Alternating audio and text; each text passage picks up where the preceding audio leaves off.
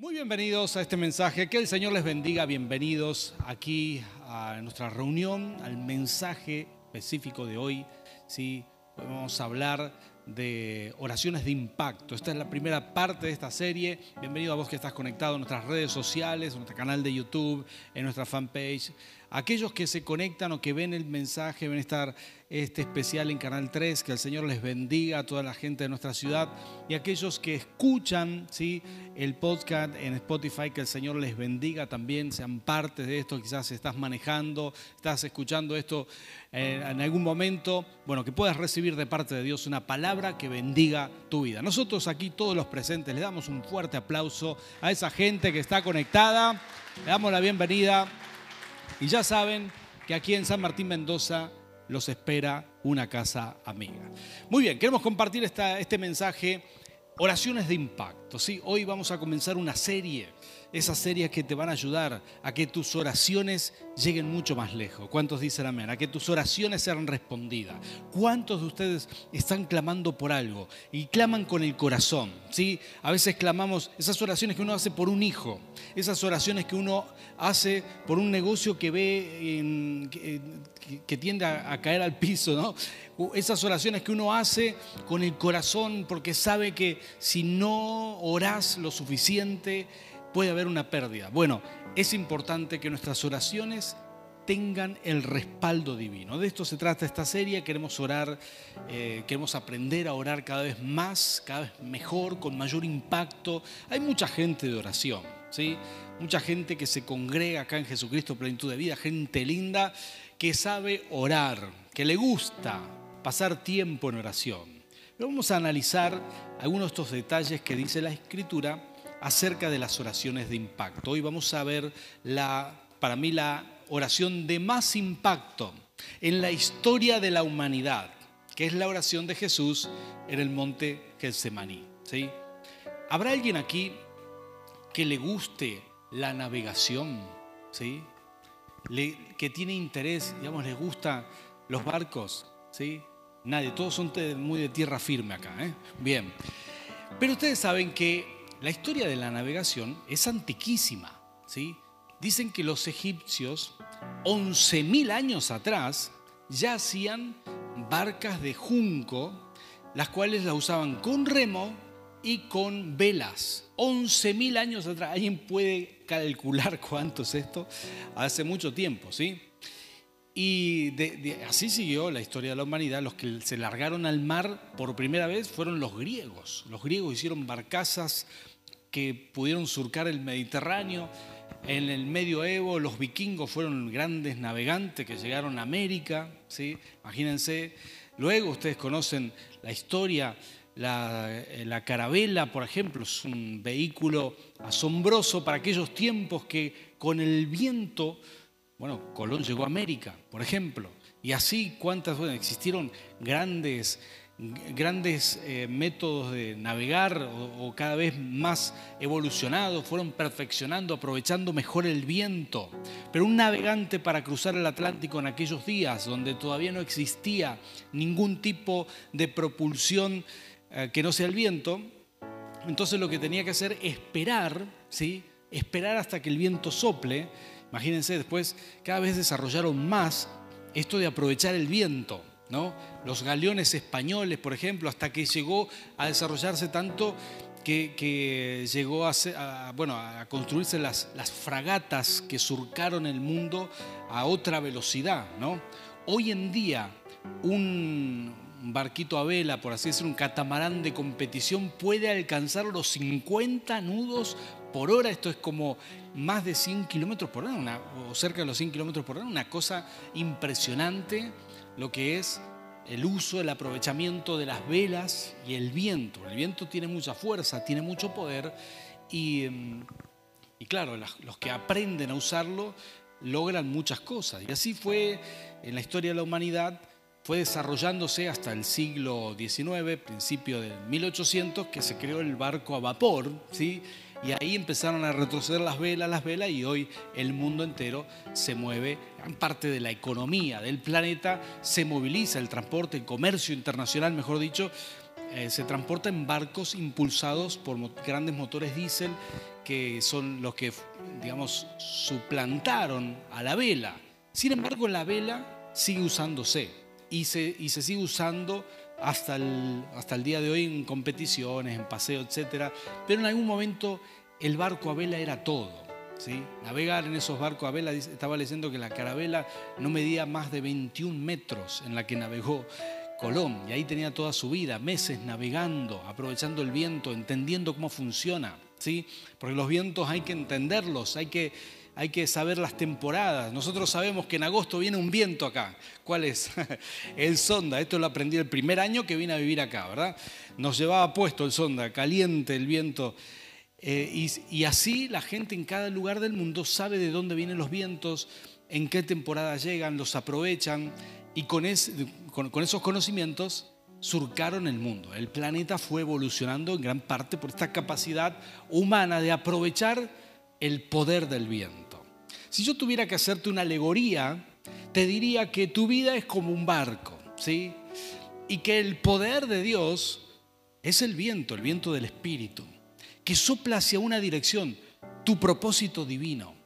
El viento del Espíritu no sopla para cualquier lado, sopla oportunamente en el momento justo y sopla y tu oración, ¿sí?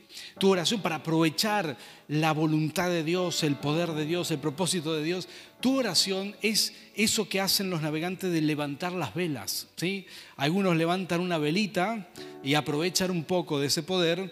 Otros se arman una fragata, ¿verdad? Hacen ayuno, oración, vigilia, arman, desplegan muchas velas porque, porque eh, quieren aprovechar todo el poder de Dios. Y así es la oración, aprovechamos el poder divino nosotros izando velas, ¿sí? Y cuando uno tiene el barco, uno tiene su vida en la dirección correcta, bueno, el viento del Espíritu te lleva, te lleva a tu propósito, te hace avanzar en la vida, te hace no cometer errores, pero están quienes dicen, hay mucha gente en este mundo, sí, no la gente que se congrega acá, por supuesto, otra gente que dice, no, ¿para qué vamos a levantar la vela? Si el viento va para allá, yo quiero ir para allá aunque el viento de Dios vaya para allá. ¿Y qué hace? Baja la vela y le mete al remo, ¿no? Y transpira, transpira. Y literal, como dice la frase, esta frase, ¿cómo andás? Y acá estamos remando, ¿sí? ¿Escuchaste alguna vez esa? Y claro que remando, porque no aprovecha la voluntad del Señor, no aprovecha el poder de Dios. No sé si tiene sentido esto que digo, pero te digo, he escuchado tanta gente, hay una frase muy linda, está remando en dulce de leche, me encanta esa, ¿no? Está sufriendo el tipo, sufriendo mal. ¿Por qué razón? Porque, porque no está en el propósito, no está aprovechando el poder de Dios a, su favor, no está viento en popa, ¿sí? No está viento en popa y con las velas arriba, no, no, está transpirando Está haciendo las cosas en sus fuerzas humanas. Y el poder más grande que hay es el poder de la fe en Dios, es el poder de la oración, es el poder que desata. Mira, nosotros tenemos que ser sabios y aprovechar el poder del Padre. Pero no podemos aprovecharlo a nuestro antojo. Tiene una dirección esto. ¿sí? ¿Tiene sentido esto? Él te va a llevar según su voluntad. Te va a llevar según, bueno, la oración más poderosa del mundo, la que tiene más impacto, es la oración que se hace con rendición. Cuando uno se rinde a la voluntad, a la dirección que Dios te quiere llevar. Aquí es cuando ustedes dicen amén, gloria a Dios. Los que están del otro lado, espero que también hayan dicho amén. Es cuando uno se rinde, cuando uno dice, Padre, yo me rindo a tu voluntad. ¿Sí? Y aquí estaba Jesús, la noche que fue entregado, tomó la Santa Cena, ¿sí? de hecho, él creó la Santa Cena y dijo, hagan esto en memoria de mí. Él dijo, hagan, hagan esto en memoria de mí. Y partió el pan, les entregó la copa de vino y les dijo, esto lo hacen en mi nombre. Y después de esa última cena, ¿sí? salió al monte Getsemaní. Entendemos que es un monte, es un espacio con olivos, donde Jesús solía ir pero esta vez, es un lugar que le gustaba mucho, esta vez él fue con angustia. Le encargó a sus discípulos que oren. ¿sí? Algunos evangelios dicen que puso a sus discípulos aparte, se llevó a Jacob, Juan y Pedro más allá y los puso en otro lugar para hacer otra guardia de oración y él se avanzó solo en el monte Getsemaní y empezó a orar. Y yo quiero leerte estos versículos porque vale la pena que los leamos ahora. Son versículos muy poderosos donde Jesús se rinde a la voluntad del Padre. Y él dice, esto es Lucas capítulo 22, 22 dice Jesús, salió de la ciudad y como de costumbre se dirigió al monte de los olivos y sus discípulos lo siguieron. Cuando llegaron al lugar les dijo, oren para que no caigan en tentación. Bueno, hago un paréntesis acá. Cuando uno ora todos los días es menos propenso a caer en las tentaciones. ¿sí? Todos podemos ser tentados, pero el que está en oración resiste. ¿Cuántos dicen amén a eso? ¿sí? Resiste fácilmente. Jesús le dice, oren, oren para que no caigan en tentación. Entonces se separó de ellos una buena distancia, se arrodilló y empezó a orar. Padre, si quieres, no me hagas beber este trago amargo pero no se cumpla mi voluntad, sino la tuya. Entonces se le apareció un ángel del cielo para fortalecerlo, pero como estaba angustiado, se puso a orar con más fervor y su sudor era como gotas de sangre que caían a la tierra. Cuando terminó de orar y volvió a los discípulos, los encontró dormidos, agotados por la tristeza. ¿Por qué están durmiendo? Les exhortó. Levántense y oren para que no caigan en tentación al rato de esta charla, viene Judas con una turba de gente que lo toma a Jesús preso, con un beso señala quién era el maestro y se lo llevan. Por primera vez apresan a Jesús y se lo llevan, lo enjuician injustamente, pero como ya sabemos, murió, resucitó al tercer día y hoy está sentado a la diestra del Padre. Y por eso que él hizo, todos nosotros tenemos un lugar en el cielo. ¿Cuántos dicen amén a esto?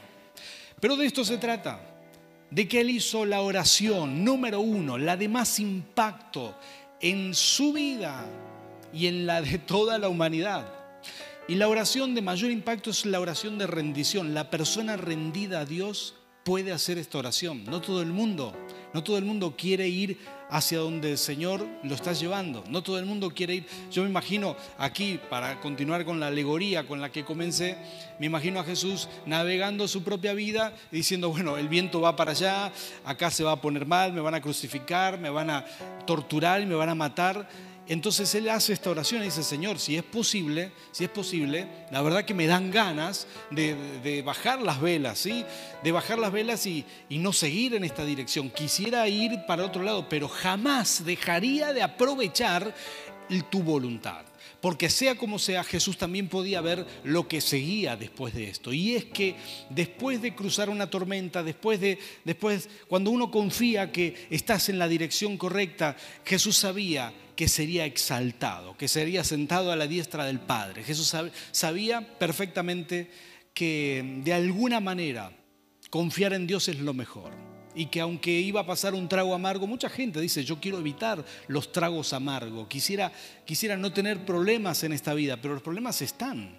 Y a veces es la voluntad de Dios pasar por esos problemas. Hay gente que nos dice, pastor, ¿por qué tengo que cerrar mi empresa? Estoy justamente acompañando a una familia que cierra su empresa, cierra su negocio. Y, em, gente de Dios, ¿no? No funcionó. Y le, dije, le hice esta pregunta, ¿podés confiar en que Dios tendrá una exaltación para ustedes de alguna manera? ¿Dios tendrá algo al final de toda esta prueba? Y ellos me dijeron, sí, podemos confiar entonces tranquilo. Vas a tomar un trago amargo, pero después Dios se ocupará de ti. Algo bueno va a pasar. Algo bueno va a pasar. A veces están los planes del Señor. A veces no es, no es tan fácil es capaz de, no, claro, todo el mundo lo que quisiera ir es dejar de, o sea, bajar las velas, ¿sí? Y remar un poco para otro lado, porque cuando el Señor te mete en un lugar donde no querés, donde te hace pasar por una tormenta que no te gusta, bueno, no es tan fácil ese momento.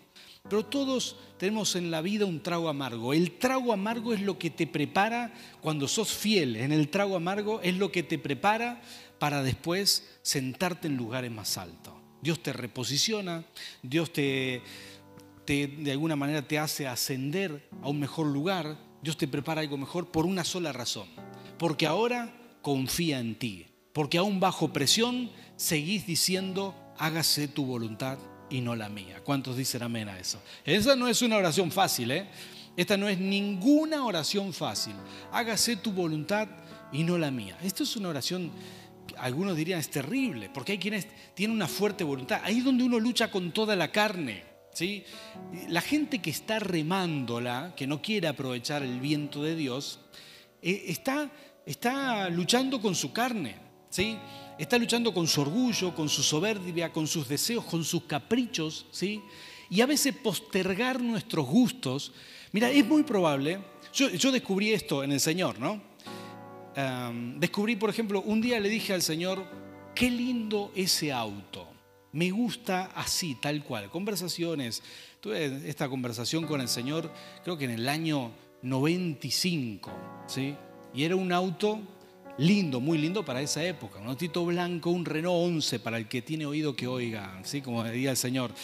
Eh, impecable en esa época.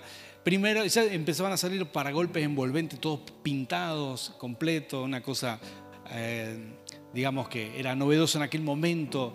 Dije, qué lindo sería, con vidrios negros queda perfecto. Hablaba con el Señor. No lo tuve al otro día, ¿sí? Pero curiosamente algunos años después, alguien ofrenda para algún pastor un vehículo y cuando fui a verlo, cuando fui a verlo, pues ya me estaba totalmente quebrantado de que nosotros no teníamos auto y que alguien iba a ofrendar un auto, un empresario joven que dijo quiero dejar esto eh, para un pastor. En vez de comprarse un cero kilómetro, él dejaba, o sea, él se compró un cero kilómetro, en vez de entregarlo a la agencia, él quería ofrendar eso para un siervo de Dios y nos, nos ofrendó el auto. Y cuando fuimos a recibirlo, yo ya estaba quebrantado por el hecho de que bueno, esta persona fue movida por el Señor para hacer esto, ¿no? Realmente. Pero lo que más me impactó es que abrí la puerta del garage y el auto era ese auto, no era cualquiera. Era ese, con ese color, con, ese, con, ese, con esos vidrios, era full, era completo. Con ese auto vine a Mendoza después. y quedé totalmente choqueado por el Señor. Porque, pero uno tiene dos maneras de hacer esto. Esperar en el Señor, ¿sí? Que el Señor sabe tus gustos, sabe tus cosas, y postergar tus deseos, que es algo que a muchas personas le cuesta, o cuando ves el auto que te gusta, vas a sacar un crédito, te metes y empezás a remar, ¿verdad? Remo, remo, remo, hasta que tenés lo que querés. Y el desafío de hoy es saber confiar que Dios tiene cosas buenas, que aunque no vengan ya, tus deseos ya los conoce el Señor. Y si vos te ocupás de hacer su voluntad y no la tuya, tarde o temprano Él hará también contigo algo que te gusta. Él hará que se cumpla algo de tu voluntad. ¿sí? Él va a hacer que esto suceda porque esto le agrada al Señor. Le agrada verte bien, le agrada que seas feliz. Y a veces cuando no se puede evitar tomar un trago amargo, a veces cuando no se puede evitar que pases por momentos difíciles, el Señor estará contigo. Mira lo que hizo aquí Dios, mandó un ángel. Sí, no era tiempo de Pentecostés todavía, no había sido derramado el Espíritu Santo. Hoy sobre ti vendrá el Espíritu Santo, que es el consolador. Pero en aquel momento dice que mandó un ángel que, lo consolaba al Señor Jesús. Ya el Señor Jesús sabía hacia dónde iban ese viento de la voluntad de Dios y él decidió que no iba a remar para otro lado y dijo, acá estoy Padre, hágase tu voluntad. Y como estaba triste, dice que volvió a orar más. Me encanta esto porque cuando estamos tristes tenemos que doblar la oración. Vas a ver cómo vas a ser fortalecido. Y el Señor se va a ocupar de fortalecerte. Si te toca pasar un trago amargo, créeme, el Señor estará contigo. El Espíritu Santo te va a consolar, te va a dar fuerzas, te va a animar. Lo vas a hacer bien para el Rey de Reyes. Y luego habrá un resultado extraordinario. ¿Cuántos dicen amén a eso? Sé que es difícil pasar estas cosas, pero la oración de mayor impacto es la oración donde uno dice, me rindo a tu voluntad suelto mis deseos, suelto mis caprichos. ¿Sabes cuánta gente está remando? Está en un lugar que no tiene que estar, está con la persona que no tiene que estar, está haciendo lo que no tiene que hacer y está remando. No está, no está usando el poder, no está izando velas, no está orando, no está aprovechando la voluntad de Dios, porque cuando izas las velas de la oración, el Señor te lleva a tu propósito. Pero cuando decidí remar, conozco tanta gente, cristianos, ¿eh? gente de fe, que sabe lo que es bueno, pero no lo hace, porque existe la voluntad de Dios general para todos, ¿sí? Para todo el mundo lo vas a encontrar en la Biblia. El Señor dice, una persona me dice, eh, voy a hacer un negocio. Ah, sí, eh, sí, pastor, vamos, te pido que lo consagremos, sí, como no. Eh, mi socio no es cristiano. Yo digo, bueno, mira, hay una voluntad general, hay un viento que te va a llevar, ¿sí? A buen término si sal las velas en esa dirección, ¿sí? No, no remes para otro lado. ¿sí? La Biblia dice que no os unáis en yugo desigual. Si haces negocio, te pones de socio con alguien que no es cristiano, no te va a ir bien. O sea, algún choque espiritual, algún malentendido puede haber. Y Jesús te está ahorrando problemas. Entonces hay una voluntad general, ¿no? Lo mismo para el noviazgo, para el casamiento, para cuántas cosas. Hay una voluntad general. Ya Dios dijo, Dios expresó su voluntad. Él dijo, quiero que todo el mundo crea, que nadie se pierda. Ese es el Señor. Él desea que todo el mundo le conozca. No todos, no todos aprovechan el poder del viento que sopla, el viento del Espíritu. No, no, no. Muchos reman para su propia voluntad. Y, y también está la, voluntad específica de Dios. Eso que es muy particular para vos, eso que tiene que ver con tu llamado, con tu propósito, eso que tiene que ver con quién sos vos, tu Padre Celestial que te hizo te conoce, sabe qué cosas buenas tiene para vos. Y esa voluntad de Dios es a veces más difícil de discernir. Y aquí está el secreto en tratar de ser conocedores de la voluntad de Dios, tratar de, discernir, de entender, así como un navegante sabe para dónde sopla el viento, en qué, en qué temporada inicia un tiempo nuevo, un, viento nuevo. Bueno, de la misma manera nosotros tenemos que hacernos conocedores de la voluntad de Dios. Para muchos, en este año, no solamente iniciaron un año nuevo, sino una nueva temporada espiritual, con que se renuevan. Y el viento de Dios, el viento del Espíritu, muchas veces empieza a veces hasta tomar otro rumbo para vos, ¿sí? Porque en cada temporada es diferente y uno tiene que discernir, porque lo más sabio que hay es izar las velas de la oración. ¿Cuántos están dispuestos a hacer esto? Izar las velas de la oración y decir, Señor, yo me rindo a ti. Uno puede timonear un poco. Vieron que en, nuestro, en nuestra zona aquí en el embalse de Potrerillos, mucha gente hace deportes a vela. No sé si han visto esto. Los deportes a vela, como el windsurf, tiene esta, esta particularidad que si el viento va en una dirección, casi que pueden ir cruzados. ¿sí? Ellos pueden hacer mucho juego. Siempre van hacia el viento, pero con pueden timonear bastante. Y eso es algo que Dios te permite mientras vayas en la dirección correcta. Hay mucho de tu voluntad que podés poner mientras vas en la dirección correcta. Pero a veces hacer este tipo de oración, Señor, me rindo a ti, hágase tu voluntad, hágase tu voluntad y no la mía. No rebelarse, sino rendirse. Esto es lo más grande que hay. Soltar caprichos, soltar deseos personales, soltar obstinaciones, ¿sí?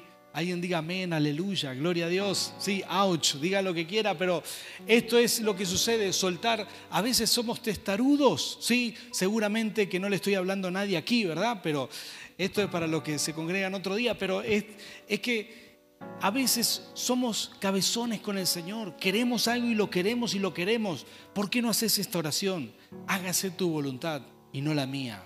¿Te animás a hacerlo? ¿Por qué no hacer esta oración? A veces nos encaprichamos con algo, con alguien. Esto es muy peligroso.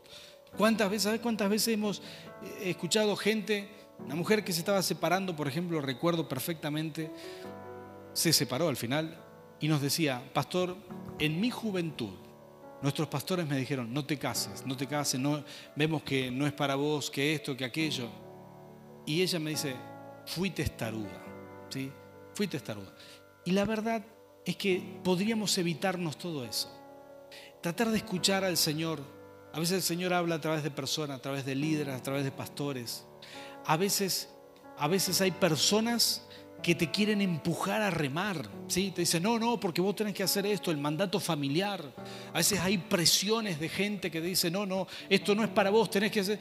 Pero uno tiene que tomar sus decisiones. Yo sabía que ir al seminario era lo que Dios quería para mí y izamos vela y fuimos en esa dirección. Tuvimos mucha gente en contra en su momento y luego lo entendió. Pero a veces tomar las decisiones correctas es todo lo que te diferencia de una persona que no tiene éxito en su vida. Tomaste las decisiones en el Espíritu, tomaste las decisiones por el Señor y el Señor te respaldará. ¿Pasarás algún trago amargo? ¿A alguno de ustedes quizás le toque pasar? Créeme, el Señor estará contigo, te fortalecerá, estarás muy bien, te reposicionará, pero todos nosotros, quizás alguno ya pasó un trago amargo y entiende de qué estoy hablando, el Señor estará contigo, nunca te dejará solo. El Señor no dice que este mundo es color de rosas, atención, pero dice, yo he vencido al mundo, ¿sí? El Señor está con nosotros, podemos descansar en Él, podemos apoyarnos en Él. El Señor enviará su Espíritu Santo con consuelo si estás pasando un momento difícil, pero te vas a sostener, vas a crecer, vas a avanzar y vas a terminar reposicionado. El Señor te va a poner, como lo hizo con el Señor Jesús, lo hizo sentar en lugares celestiales y el Señor hará sentar a su iglesia en lugares de autoridad. ¿Cuántos dicen amén a esto? Esto es lo que el Señor piensa con nosotros. Pero muchas veces pasar esos momentos o escuchar a sus hijos, el Señor escuchando a sus hijos diciendo hágase tu voluntad y no la mía. Cuando, cuando decimos esto, el Señor dice, ah, listo, qué bueno, acá tengo otro hijo maduro que puedo reposicionar, en quien puedo confiar, uno más que es confiable. Y a veces todo lo que hacemos, nuestra, o mejor dicho, nuestra mayor oración o la oración con más impacto, simplemente puede ser esta oración así que hizo el Señor Jesús hágase tu voluntad y no la mía. Sí, hágase tu voluntad y no la mía. Gente que se encapricha en trabajar en ese lugar, en vivir en ese lugar, en hacer, estar en ese, en, ese lugar que no tiene que estar. Gente que se encapricha, se aferra o, o escucha otras voces y no aprovecha el viento de Dios. Se da cuenta que otros crecen más, que otros avanzan más, que otros corren más rápido. Y, y estas personas están remando, claro, están remando. Hermanos, el Señor nos llama a ir rápido, a izar las velas de la oración, a orar en favor de la voluntad de Dios, a orar en dirección a la voluntad de Dios. Y cuando uno empieza a hacer eso, tarde o temprano crecerás, avanzarás y te irá muy bien en esta vida. ¿Cuántos dicen amén a esto? Sí, ponte de pie, por favor. Yo quiero orar por ti y vamos a ministrar un poquito si nuestros músicos nos acompañan aquí. Yo sé Sé perfectamente que el Señor le está hablando a personas. Sé que hay personas del otro lado de la pantalla que están escuchando esta palabra, que están siendo desafiados. Personas que tienen que tomar decisiones este año. No decidas en la carne, no decidas por tus deseos, no decidas por lo que otros te dicen. ¿sí? No decidas por presiones, no decidas por eso discerní hacia dónde va el viento del Espíritu para tu vida, hacia dónde te empuja el Señor, hacia dónde, porque ahí en esa dirección tenés que orar. No timones para otro lado, no, no bajes las velas. No, no, no. Uno tiene que orar en dirección hacia la voluntad de Dios, como lo hizo el Señor. Aunque le tocó pasar momentos difíciles y aunque le tocó pasar el momento más difícil, las oraciones de impacto son las oraciones donde uno ora rendido, rendido al Señor. ¿Cómo sé cuando alguien tiene rendición? Porque su oración tiene mucho más respaldo, mucho más respaldo. ¿Cómo sé que un pastor, un siervo de Dios tiene unción y ora por milagros, porque es una persona rendida, porque dejó todo para hacer la voluntad de Dios. Simple como eso. Mientras más te rendís, más favor y respaldo. Directamente proporcional. Directo. ¿Estás listo para rendirte al Señor? Para decirle, hágase tu voluntad y no la mía.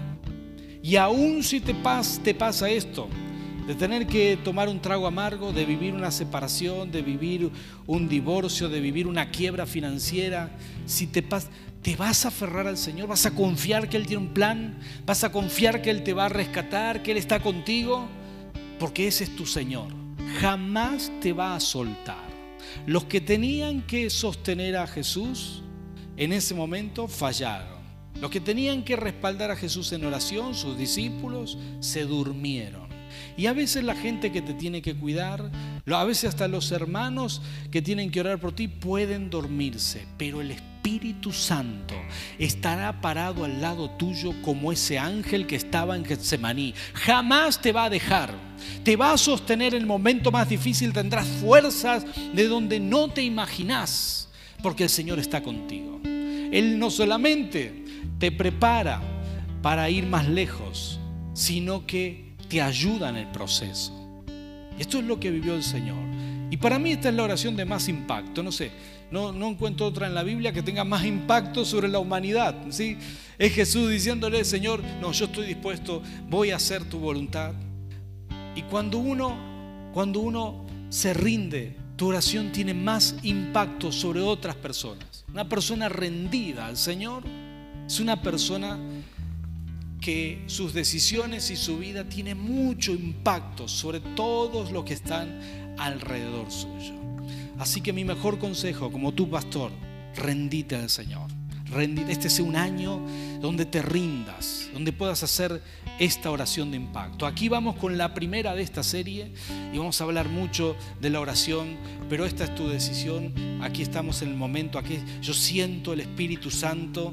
Sé que hay personas que tienen que tomar decisiones y quiero orar por ti para que el Señor venga con poder, que el Espíritu Santo venga sobre ti en este momento para tomar decisiones. Mire, esto no es un momento, un éxtasis en la presencia de Dios, no, son decisiones de vida que hay que tomarlo conscientemente y le pido al Espíritu Santo que te guíe que puedas discernir el espíritu, puedas discernir el viento, el viento del espíritu hacia dónde sopla para ti.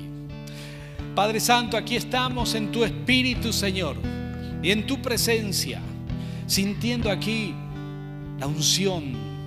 Señor, pedimos tu respaldo en esta oración. Abre los cielos sobre tu iglesia, sobre tus hijos, sobre cada persona que está escuchando y recibiendo esta palabra. Señor, si hay alguien corriendo por ahí con sus auriculares, si hay alguien escuchando esto, escuchando el podcast, Señor, si hay alguien viendo esto desde su casa, Padre, yo te clamo, Rey, en este momento, Espíritu Santo, ven con poder sobre esa persona, ven con poder sobre nosotros aquí. Úngenos, Señor Queremos aprovechar el tiempo en esta vida. Señor, no queremos remar. Padre, entendemos que nos conviene soltar la obstinación, soltar la testarudez, soltar caprichos y hacer tu voluntad. Por eso, Rey, hoy nos rendimos a ti. Y vamos a decir como el Señor nos enseña en su palabra hágase tu voluntad y no la mía. Hágase tu voluntad. Señor, si es posible, si es posible, algunas cosas que deseamos, está perfecto, pero hágase tu voluntad. Señor, queremos ir hacia donde sopla el viento de tu espíritu. Te pedimos, Rey de Reyes, discernir siempre con claridad la voluntad específica, para entenderla, para conocerla, para saber qué quieres de nosotros, para nosotros. Señor, que en este año muchos de tus hijos reciban revelación para saber, para entender si están en el lugar correcto o están remando, si están en la ciudad correcta o si están en el ministerio correcto, si están sirviéndote en lo correcto, en el negocio correcto, con la persona correcta. Señor, no queremos estar remando.